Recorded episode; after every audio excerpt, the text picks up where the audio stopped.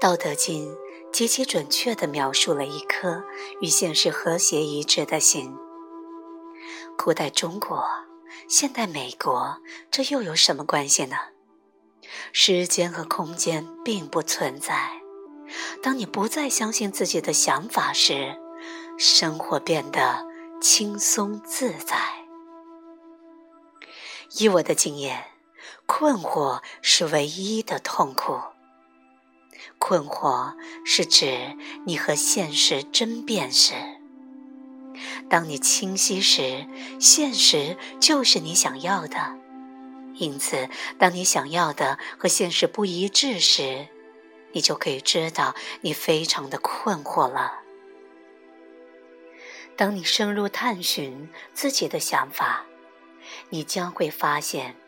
执着于一个信念或故事，如何造成了痛苦？心的自然状态是平静。一个念头进来，你相信了它，平静似乎消失了。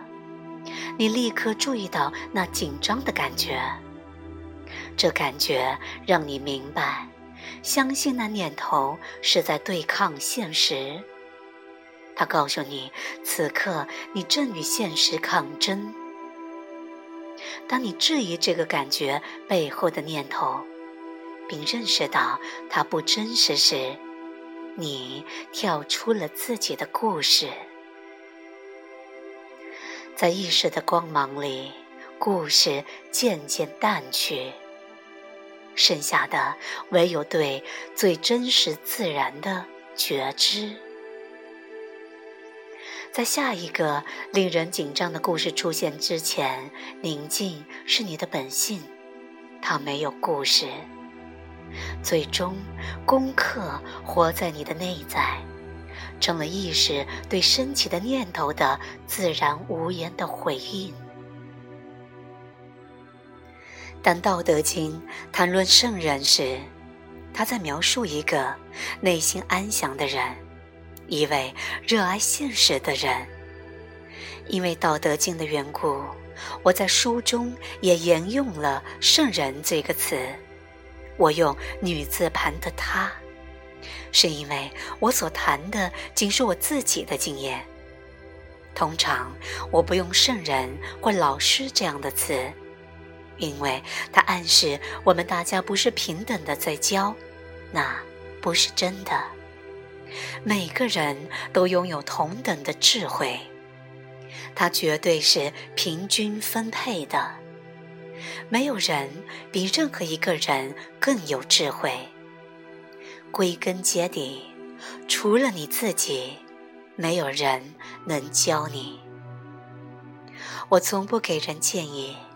我明白每个人都知道自己的道路，我绝对相信这一点。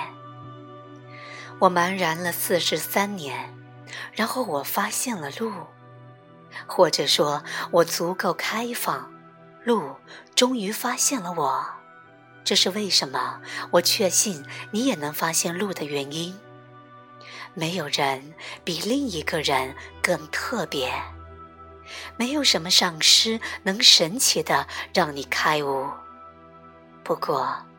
如果灵性导师指的是一位生活幸福的人，一位不和现实争辩、轻松愉快的与每一刻并行，并以他本来的样子爱他的人，那谁知道呢？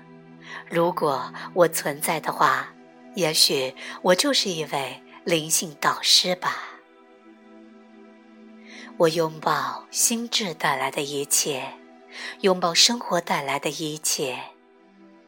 我质疑过我的想法，我发现它没有任何意义。理解的喜悦使我内心熠熠生辉。我了解痛苦，我了解喜悦，我知道真正的我是谁。即便你还没有认识到，真正的我就是真正的你。当没有故事。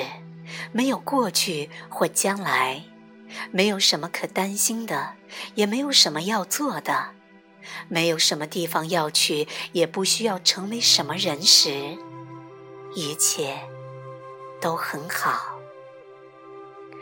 拜伦·凯蒂，来自喜悦无处不在，有文学分享。